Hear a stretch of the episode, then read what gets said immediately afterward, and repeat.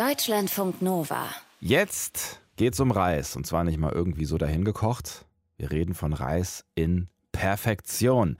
Das ist zumindest das Ziel unserer Netzbastelausgabe heute. Und äh, was ich vorab schon gelernt habe, es geht dabei eigentlich mehr um eine Lebenseinstellung, weil wie ihr euren Reis zubereitet, das ist alles andere als nur eine ganz simple Frage, Moritz, ne? Ja, also es ist absolut keine simple Frage. Das ist hoch emotional. Das ist Moritz Metz, unser Netzbastler. Und er kocht Reis. So perfekt, wie es im Reiskocher geht, nur ohne Reiskocher. Richtig? Ja, also hoffen wir es mal. Und wir kochen heute auch Reis, der zum Zeitplan passt. Wir kochen Naturreis, also Langkorn-Spitzenreis von der Sorte Gladio aus der nördlichen Po-Ebene in Italien, wo der mit frischem Gebirgswasser ähm, bewässert wird. Mm. Der musste auch nicht um die Welt reisen hierher, der Reis. Das Korn hat sechs bis acht Millimeter länger. Das sind relativ schlanke Körner hier in dieser Reisverpackung. Und die Werbung, was dann da drauf steht, sagt, das ist ein aromatischer Allround-Reis.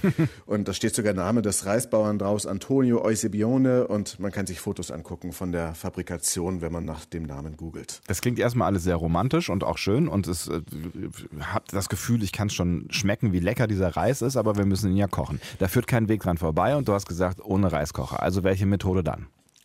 Ja, genau. Also am Reiskocher werden wir uns heute noch öfters abarbeiten. Ich habe mal letzte Woche die Netzbastel-FollowerInnen bei Twitter gefragt, wie sie Reis kochen und auch sehr viele Antworten erhalten. Und mein Eindruck ist, die meisten, die keinen Reiskocher haben, machen es eben auch so wie wir heute mit der sogenannten Quellmethode. Mhm. Äh, das heißt, da saugt der Reis alles Wasser auf, das man eben für den Reis auch braucht, um ihn essbar zu machen. Mhm. Es gibt auch noch die Wässermethode, wo man irgendwie sechsmal so viel Wasser verwendet und dann den Reis am Ende rauszieht wie bei Nudeln. Man kann da auch diese Plastikbeutelchen nehmen, diese Kochbeutelchen für Reis. Das ja. ist im Prinzip dasselbe. Es ist aber ein bisschen suboptimal, weil viele Aromanährstoffe dann weggespült werden aus dem Reis und im Wasser verbleiben. Ja. Dafür gibt's damit dann eher viele separierte Reiskörner, ähm, weil die Stärke auch weggespült wird. Das macht man zum Beispiel für Biryani in Indien so, für so einen bestimmten bestimmten Reis. Und es gibt dann noch drittens die Methode des Dämpfens in so einem Bambustopf, den man ah. in einem Topf dann sozusagen mit Dampf dämpft. Das ist für bestimmte Reissorten ganz gut Klebreis und so. Mhm. Aber wie gesagt, wir nehmen diese traditionelle, einfache Quellmethode. Und dazu brauchen wir, lass mich raten, Reis, Salz, Wasser oder irgendwas drüber hinaus. Hm, Wärme noch, genau. Nee, aber mehr eigentlich sonst nicht. Also man sollte einen guten Topf wählen, den habe ich jetzt hier in meiner Testküche ähm, aufbereitet. Mhm. Der ähm, sollte einen möglichst dicken Boden haben, dass sich die Hitze gut verteilt. Manche Leute sagen auch, es ist gut, so Anti-Haftbeschichtung zu verwenden, dann brennt er noch weniger an. Ja, das ist ja eh dann eh das, das mein, halt mein schlimmstes Horrorszenario, ne, wenn Reis anbrennt, wenn am Ende dann doch zu wenig Wasser drin ist. Aber dann, dann da reden wir gleich noch. Ja, genau. Oder wenn man vergessen hat, ihn auch rechtzeitig auszuschalten. Ach, auch nicht gut. Ähm, ja, genau.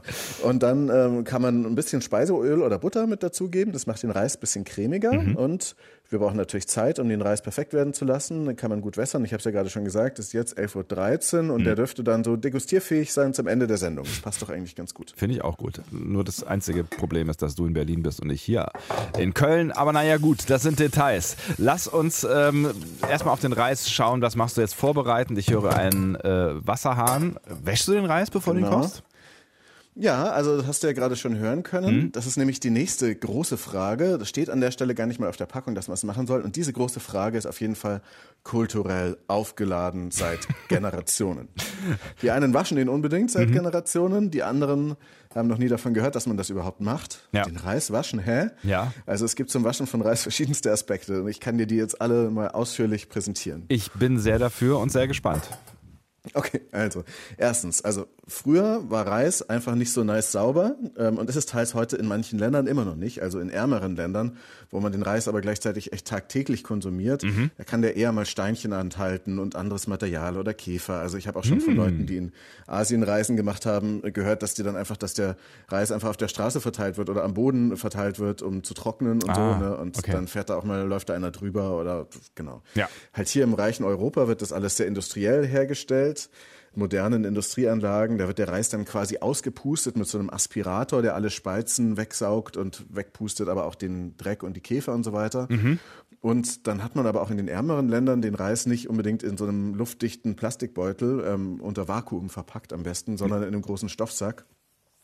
Und gerade im tropischen Klima kann dann der Reis auch leicht ranzig werden, mhm. weil die Fette an der Luft oxidieren und sich das dann wiederum durch Waschen lindern lässt. Deswegen wäscht man in vielen Kulturen den Reis ganz, ganz selbstverständlich. Und ähm, selbst wenn sich das mit der Verunreinigung von Reis schon gebessert hat ähm, in vielen Ländern, weil halt die Produktionsmaschinen und so weiter besser geworden sind, sitzen trotzdem die Gewohnheiten sehr tief und man lernt das dann eben von den Eltern, wie man Reis kocht und mhm. behält es dann auch bei. Und krass ist, in manchen Ländern, zum Beispiel in den USA, wird der Reis dann, äh, den man aber dann auch bis aufs innere Korn poliert hat, weil da schleift man sozusagen vieles weg. Es gibt ja Naturreis und weißen Reis. Mhm. Und da fehlt dann dieses nährstoffreiche Silberhäutchen. Und dann werden oft wieder Zusatzstoffe hinzugefügt Ach. an den Reis. Also sowas wie Mineralien, Vitamine, die dann draufgespült werden, weil sonst echt nur fast Kohlenhydrate, ein bisschen Ballaststoffe übrig bleiben. Und dann steht auf so einer Reispackung, don't wash this rice, because, ähm, ja, sonst werden die Nährstoffe halt weggespült. Ne? Verrückt. Okay. Also ich halte fest, es ist eine regionale Frage, es ist eine kulturelle Frage. Jetzt müssen wir über deine Regionalität, habe ich gerade eben schon äh, festgelegt, aber ähm, warum wäschst mischst du den Reis jetzt, also den Reis aus Norditalien? Also es gibt noch viel mehr Aspekte neben mhm. der Hygienefrage, die wir jetzt gerade angesprochen haben. Das eine ist, wie körnig will man den Reis haben und wie viel freie Stärke, die dann in dem Reiswasser noch unterwegs ist oder am Reis, will man haben. Und das betrifft gerade weißen Reis, weil da wurde ja die Schale wegpoliert. Das sind auch so Maschinen, die dann dazu führen, dass sozusagen dieses äußere Silberhäutchen nicht mehr dran ist, wie mhm. ich gerade schon gesagt habe. Mhm. Und dann hängt aber immer noch Stärke frei rum, einfach an den Körnern, als Staub oder zwischen den Körnern und so. Und Stärke macht den Reis bekanntlich klebrig ja. und das entfernt man eben durchs Waschen. Das heißt, wenn du einen weißen Reis haben willst, der nicht kleben soll, dann machst du das eben mit Waschen und dann gibt es halt eine richtig weiße Brühe, wenn man mhm. so weißen Basmati-Reis oder sowas wäscht. Und dann wird der Reis durch das Waschen weniger matschiger und klebriger, aber dafür körniger. Mhm. Und das ist aber auch nur der zweite und nicht der letzte Aspekt zum Waschen von Reis, weil dann gibt es noch die Arsen-Diskussion. Ach was. Also, ja genau, Reis kann Spuren dieses giftigen Elements Arsen enthalten. Mhm. Das ist nämlich im Boden drin und Reis kann deutlich mehr Arsen als andere Getreidearten enthalten, weil Arsen nämlich beim Bewässern dieser Reisfelder die werden ja so geflutet, mhm. ähm, dass dann die Pflanzen, das mögen die Pflanzen so, und dann wird einfach ziemlich viel Wasser aus dem Boden nach oben geholt ähm, oder Arsen aus dem Boden nach oben geholt in den Reis rein. Ja. Und das geschätzte Bundesinstitut für Risikobewertung sagt, dass gerade brauner Reis, wo die Schale noch dran ist, mhm. ähm, eben arsenbelastet sein kann ähm, oder auch oft ist. Also da gibt es dann auch Tests und so. Stiftung Warentest weisen das auch manchmal nach mit so Lebensmittelchemielabors. Ja. Und aus denen kriegt man aber nicht unbedingt weg durch Waschen.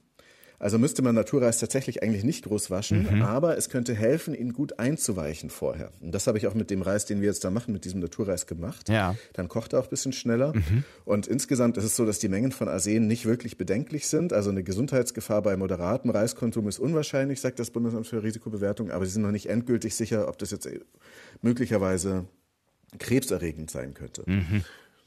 Genau, und dann gibt es noch einen vierten Aspekt, dass okay. nämlich Reis Pythinsäure enthält. Ähm, die dann wiederum gewisse Nährstoffe bindet. Das hat mal Kollegin Chrissy Mockenhaupt bei uns im Deutschlandfunk Nova genauer erklärt. Und da hilft es dann auch ein bisschen mit dem Einweichen. Da muss man den nicht so lange, so, nicht so lange kochen und dann bleiben mehr Vitamine enthalten. Deswegen habe ich den jetzt auch hier eingeweicht. Hm. Also eher nicht waschen, wenn man nicht gerade einen total mega körnigen Reis haben möchte und einweichen kann eine Option sein. Einweichen heißt im Prinzip äh, Reis in eine Schüssel und Wasser drüber, oder? Genau, ähm, mhm. ich habe es jetzt so gemacht, ich habe den einfach ein paar Stunden in ein Glas reingetan mit Wasser. Das ist mit mehr Wasser einweichen vielleicht auch noch ein bisschen besser. Mhm. Aber wie gesagt, es empfiehlt sich eher bei braunem Reis. Mhm.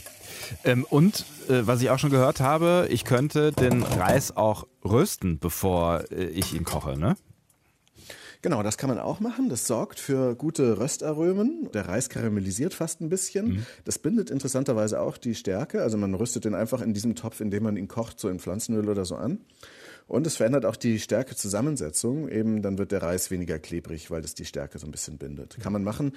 Ist nur nicht so einfach, wenn man den vorher schon gewässert hat, weil dann röstet er sich nicht so leicht. Mhm. Geht aber schon auch. Also entweder nicht waschen, dann kann man gut rösten oder waschen und optional kann man auch wässern. Also dann ist aber das Rösten schwierig. Muss man also jetzt hier schon Grundsatzentscheidungen treffen, ganz am Anfang quasi. Genau. Ja.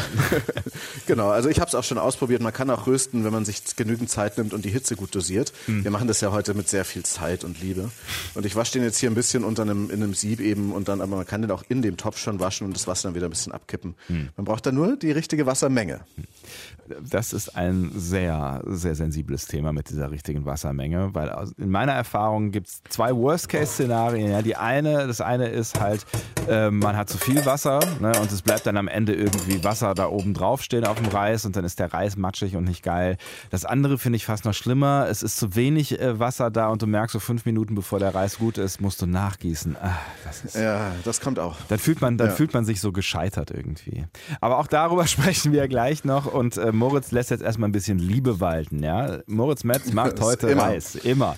In Perfektion gibt es Reis. Und äh, Fotos und Links gibt es dazu im Laufe des Nachmittags auf deutschlandfunknova.de, damit ihr das auch könnt. Und jetzt auch schon auf Twitter at Netzbasteln könnt ihr schon mal reinschauen. Wenn ihr mögt, dann wisst ihr, was Moritz gerade wacht. Zeig mir, wie du deinen Reis kochst und ich sag dir, wer du bist, sagt unser Reisguru Moritz Metz, der, glaube ich, bald eine Reissekte aufmachen wird. Zumindest ist es ein emotionales Thema, hast du eben schon erzählt. Ne? Im Netz geht es ordentlich ab. Bei der Frage, wie man den Reis zubereitet am besten, ne? ist eine hochsensible Frage. Und du hast dich trotzdem rangetraut an dieses Thema und hast vor, den perfekten Reis zu kochen, ohne Reiskocher. Hörst du den Köcheln? Ja. Ja, ganz im ja. Hintergrund, ja, ein, ein sanftes Köcheln. Ich habe. Ich habe hab, hab eben schon gesagt, mit Liebe behandelst du deinen Reis heute. Ne? Das heißt, genau. du hast ihn jetzt auf dem Topf, äh, ja, äh, im Topf auf dem Herd. Genau. Ja. Damit der noch zur Sendung äh, bis äh, vor zwölf fertig wird, mhm. habe ich das gemacht. Schon mal angemacht. Und dann kommt Aber ja diese, diese Frage, die ich eben schon angesprochen habe. Ne? Das heißt, wenn du diesen äh, Reis jetzt ähm, schon auf dem Herd hast, dann musst du ja äh, Wasser in diesen Topf reingefüllt haben. Und das ist ja eine sehr schwierige Frage, wie man es richtig macht, damit am Ende genau die richtige richtige Menge an Wasser noch übrig ist im Topf, beziehungsweise eigentlich am besten ja gar nichts mehr. Ne? Genau, das ist äh, tatsächlich eine komplexe Wissenschaft, aber eigentlich auch nicht so. Also das kriegt man ins Gefühl ja. an der Stelle. Und es kommt einfach auf die Art des Reises an. Also weißer Basmati braucht weniger Reis als andere Reissorten. Bei dem hier steht auf der Packung, glaube ich, das ist die 2,5-fache Menge. Ich gucke gerade nochmal nach. Mhm. Ich habe jetzt aber gerade eher nur die zweifache Menge genommen, weil ich den Reis ja schon gewässert hatte. Das kommt dann immer als Faktor noch dazu. Ja. Da, manche sagen, man macht dann auch wirklich nur die einfache Menge, dann aber vielleicht eher bei weißem Basmati. Es gibt dann so Tricks. Entweder ich mache das meistens in irgendeinem Behälter in einer Tasse oder so und merke mir dann, wie weit der Reisstand war und davon gebe ich dann halt die doppelte Menge an Wasser rein. Mhm. Andere Leute machen das mit so einem Finger, ähm, also halten ihren Finger rein und messen, wie viel Reis drin ist und dann ähm, stecken sie in den Topf und mhm. dann gucken sie, wie viel das dann nochmal in Wasser ausmacht. Andere sagen auch einfach so anderthalb bis zwei Zentimeter mehr Wasser als Reis in den äh, Topf rein. Geht irgendwie alles. Ich glaube, da muss jede Person ihre eigenen Erfahrungen sammeln. Und dann kriegt man das so mehr oder weniger gut hin. Das heißt, damit ich äh, diese, diese mein Horrorszenario loswerde mit dem zu wenig Wasser am Ende da, ich muss einfach mehr Reis kochen. Ja, ich brauche die Routine, die Reisroutine, dann äh, funktioniert das ja, bei mir genau. auch. Ja. So, jetzt köchelt es bei dir schon sanft vor sich hin. Stufe 7 hast du gesagt. Was ist zu beachten? Also wichtig ist, dass man den Reis nicht umrührt.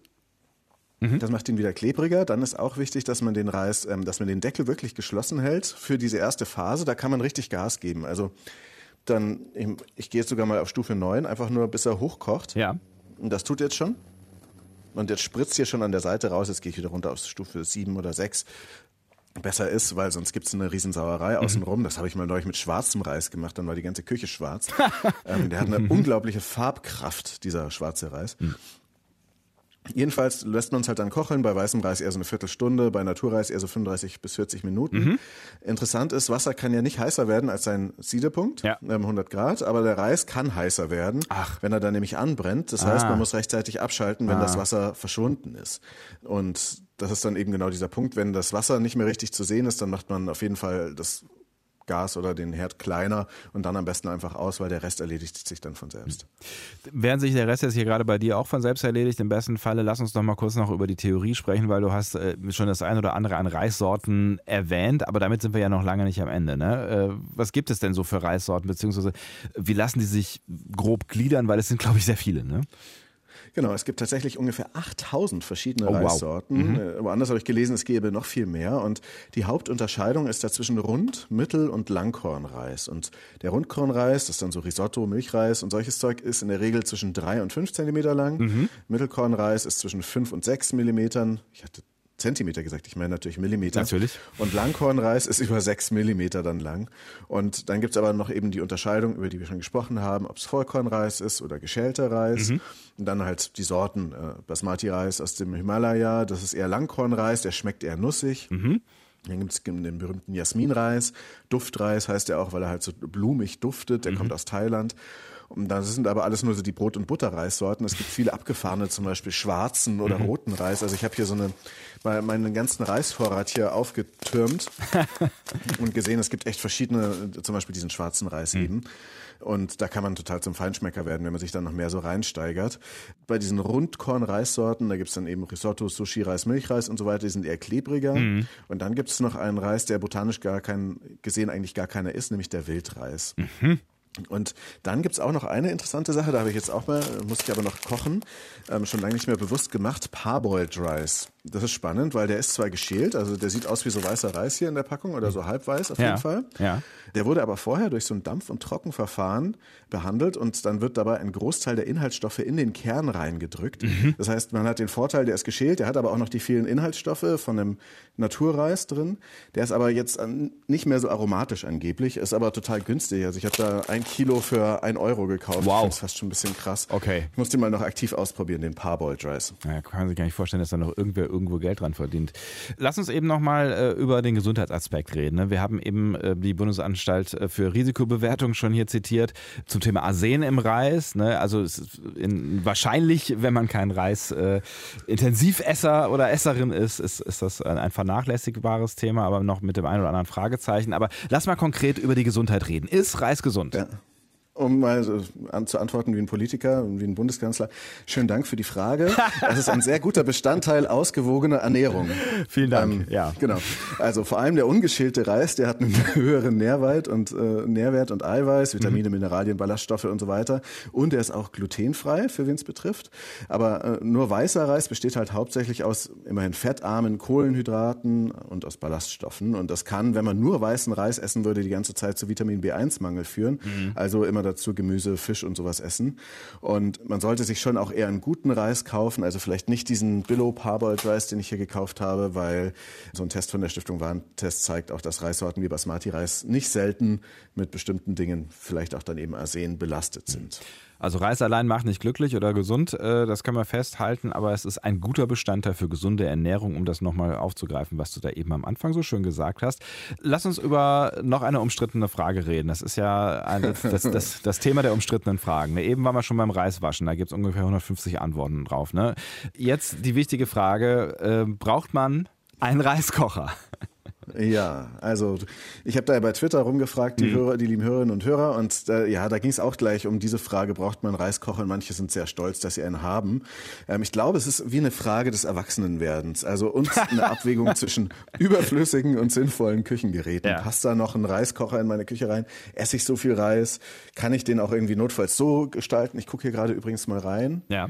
Naja, ich müsste, sollte wirklich mal langsam naja, in ein, erinnere mich mal in ein, zwei Minuten dran, aber ich versuche ja gleich so in der Reiskocher-Diskussion, dass ich den, äh, den Herd ausmache. Also gut hat's der Podcaster und Twitterer Holgi Klein getroffen und mhm. der sagte, niemand braucht Reiskocher, weil man Reis auch super im Topf machen kann. Und wo ist die Stahlwolle?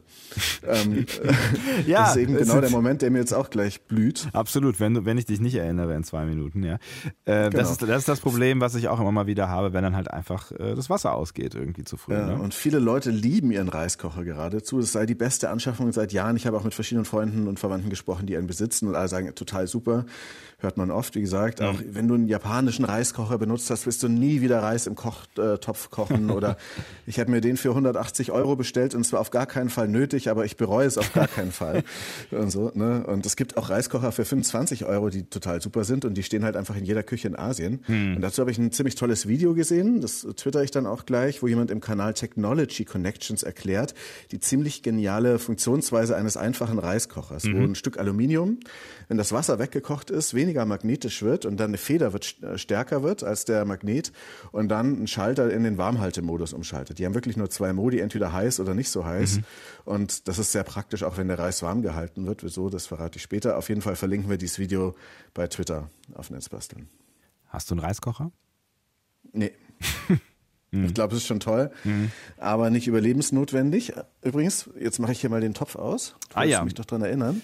Äh, ja, äh, tatsächlich. beinahe angebrannt. Tatsächlich hätte ich jetzt noch eine 30 Sekunden äh, dir gegeben, ah, aber okay. ich meine, du siehst den Reis ja Stimmt. besser vor dir. Ja. ja, und du hast eine Sendeuhr im Studio. Ja, digital. Naja, also ich habe ich hab keinen Reiskocher. Ähm, ich habe, wie gesagt, viele gefragt, alle schwören drauf, vielleicht kaufe ich mir auch mal einen, weil man ja auch so toll Gemüsedampf garen kann damit und Porridge und Milchreis und Quinoa machen kann und so. Mhm. Die halten auch den Reis eben schön lange warm und das ist auch besser, da kommen wir jetzt nämlich dazu, als Reis im Raum abkühlen zu lassen. Das kann nämlich toxisch werden. Ach was. Was ich aber bis vor ein, zwei Jahren auch selbst nicht wusste. Genau. Äh, was ist denn damit aufwärmen? Also Reis von gestern wieder aufwärmen? Genau. Also es ist so, Reis enthält immer so Bakterien, Bacillus cereus, ähm, cereus, die einerseits Sporen bilden. Und mhm. diese Sporen überleben auch das Kochen des Reis. Und wenn man ihn dann länger aufbewahrt, können dann neue Bakterien gebildet werden, die dann wiederum Giftstoffe bilden. Und das kann dann Durchfall und Erbrechen und so weiter auslösen. Wow. Also man sollte den Reis nicht nach dem Kochen bei Raumtemperatur abkühlen oder lauwarm lassen, weil das ist sozusagen genau, was das Wachstum dieser giftigen Bakterien fördert. Ja. Deshalb sollte man Reis nach dem Kochen ziemlich schnell in den Kühlschrank stellen, dass er dann schnell runterkühlt. Dann passiert das eben nicht, ah. sondern es passiert nur in diesem lauwarmen Zustand mhm. oder warmen. Einfrieren geht auch und wenn man ihn aber warm macht, dann unbedingt gut durcherhitzen halt am nächsten Tag. Mhm. Durchbraten, dann geht's auch wieder. Oder halt im Reiskocher die ganze Zeit warm halten, da passiert auch nichts. Über Nacht am besten, ist auch gut für die Umwelt. Einfach natürlich ein Witz. Ja. Wie geht's jetzt, wie geht's jetzt deinem Reis? Äh, hast, du, hast du ihn noch rechtzeitig runterstellen können? Ich habe ihn rechtzeitig runterstellen können. Ich muss sagen, ich habe ihn vorhin ja dann noch mit bisschen Öl angebraten, aber nur so halbherzig. und jetzt ist er nicht mehr von Wasser bedeckt. Ich mache gleich ein Foto. Ja. Twitter das auch und der ist jetzt noch auf der heißen Platte und äh, wird jetzt noch ein bisschen in ein Tuch eingewickelt, dass er dann so schön von allen Seiten ziehen kann. Das ist auch ein Vorteil von Reiskochern. Die guten heizen den Reis nicht nur von unten, sondern von allen Seiten. Und dann geht es natürlich über zur Degustation, ja? Genau, CC. Wir wollen heute nicht weniger als den perfekten Reis machen und mit wir meine ich vor allen Dingen unseren Netzbastler Moritz Metz und zwar ohne Reiskocher. Reis ist fertig, hast du eben schon gesagt und jetzt war noch so ein bisschen Auskühlen angesagt äh, und dann geht es gleich ans Probieren. Ne? Wie sieht's aus in deiner Küche gerade? Ja nicht nur auskühlen, sondern der muss ja schon noch mal ein bisschen Wasser, das dann nicht mehr zu sehen war, auch mhm. so einziehen. Und es sieht jetzt so aus, dass der die Heißplatte immer noch ein Haar anzeigt, dass sie heiß ist, aber nicht mehr so heiß. Und ich wage mich jetzt mal kurz den Topf zu öffnen, hatte ich vorhin schon für ein Foto gemacht. Mhm. Ähm, sollte man eigentlich nicht tun, weil dann, weil dann die Hitze schneller rausgeht und der Dampf, der Wasserdampf. Ja. So, da hole ich jetzt mal einen Löffel raus und ähm, die zwei wichtigen Fragen ist, erst. Äh, genau, die zwei wichtigen ja. Fragen, die, die sich dann natürlich am Anfang stellen, ist A, ist angebrannt und B, ist äh, schön fluffig geworden. Ist nicht angebrannt, das kann ich sehen. Ich hm. bin noch nicht ganz sicher, ob er schon ganz durch ist. Aber das werde ich jetzt mal probieren. Ja, ich bin also der dampft noch so ein bisschen. Mhm. Sieht gut aus, riecht schön nussig, glänzt auch so ein bisschen, ist aber nicht total glasig. Ich hatte den ein bisschen mit Olivenöl angeröstet am Anfang. Mhm. Und ich probiere es mal. Ja. Mm. Mhm. Also sehr aromatisch, ziemlich fest noch. Also kann sein, dass es ein bisschen mehr Wasser hätte sein können. Ich hatte ja nur ungefähr, nicht mal ganz die zweifache Menge genommen. Ja, weil den vorher schon auch, äh, eingeweicht hattest, ne? Genau. Mhm. Nein, der ist schon sehr lecker. Also das ist einer, den muss man halt ein bisschen gut kauen. Mhm. Und wahrscheinlich ist der in fünf Minuten noch besser. Aber hm, hm, hat auf jeden Fall so dieses nussige, erdige Aroma und auch ein bisschen was cremiges von dem Olivenöl. Also man merkt auch das Öl. Man könnte ihn jetzt noch mehr salzen. Ich hätte fast gar kein Salz reingetan. Mhm. Aber das ist ja, wo drauf steht, man soll den erst im Nachhinein salzen, aber es ist ja auch ah. gut, wenn man mit weniger Salz isst. Absolut. Ähm, und da sind wir hm, eigentlich ja, auch schon ist bei. Ist gelungen. ist gelungen, sagst du. Äh, und ich wollte gerade sagen, da sind wir eigentlich wieder bei der Gesundheitsfrage so ein Stück weit, weil du hast eben auch gesagt, Reis allein äh, ist jetzt nicht die gesündeste aller Ernährungen, weil es kommt auf die Kombination mit anderen Lebensmitteln an. Womit kombinierst du denn? Also womit isst du Reis gern? Also ich esse Reis gerne, möglichst minimalistisch eigentlich. Mhm. Entweder einfach so mit Olivenöl und Parmesan, das mhm. schmeckt gut, und dann mhm. vielleicht Tomaten dazu. Aber den mache ich jetzt ein bisschen aufwendiger. Ich mache so einen ähm, griechischen Bauernsalat, also mit Gurken und Tomate, Würfeln schneiden, Zwiebelringe mhm. und äh, Feta-Käse und Zitrone und auch Olivenöl. Das vermischt sich dann so gut und das ist total lecker, finde ich. Und was ich auch gerne mag, ist Altberliner Zwiebelreis, so nenne ich das, weil das ist ein Rezept von meiner Oma. Ähm, die kommt aus Berlin mhm. und ähm, hat am, die hat einfach äh, am Anfang Zwiebeln angebraten in Butter oder in Öl und dann im Reis einfach mitkochen. Ein paar Zwiebeln, das gibt auch ein fast süßliches, äh, sehr, sehr leckeres Aroma. Mhm. Und man kann aber natürlich endlos viele Reisgerichte machen, das brauche ich dir jetzt nicht zu erzählen. Ja. Aber ähm, was ich auch super finde, das ist aber was ganz anderes, Klebreis mit Mango. Ah, total lecker. Ja, das finde ich auch richtig gut. Ja. Jetzt sagst du, Reis ist gelungen durchaus. Äh, das heißt, Experiment gelungen, der perfekte Reis, da sind wir nah rangekommen. Was würdest du trotzdem ähm, noch besser machen oder anders machen? Ja, also die Garzeit äh, und die Wassermenge, da muss man halt immer so ein bisschen experimentieren mit der richtigen Reismenge.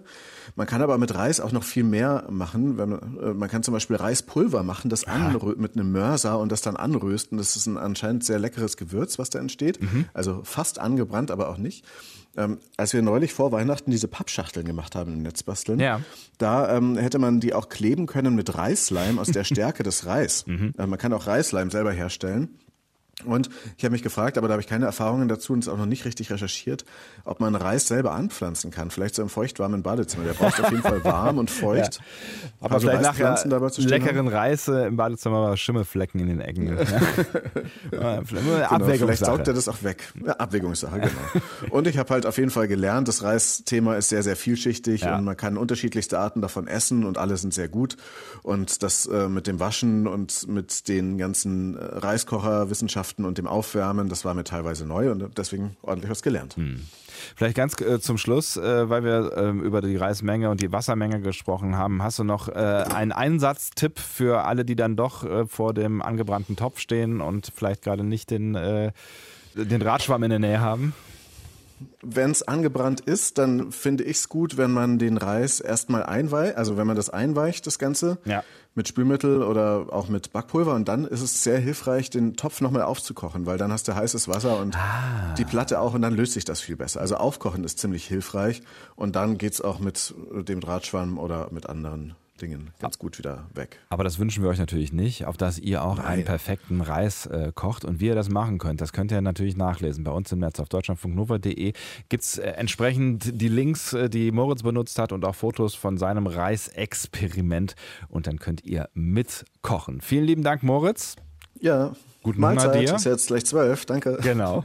Und äh, bis in zwei Wochen. Danke. bis bald, ciao. Deutschlandfunk Nova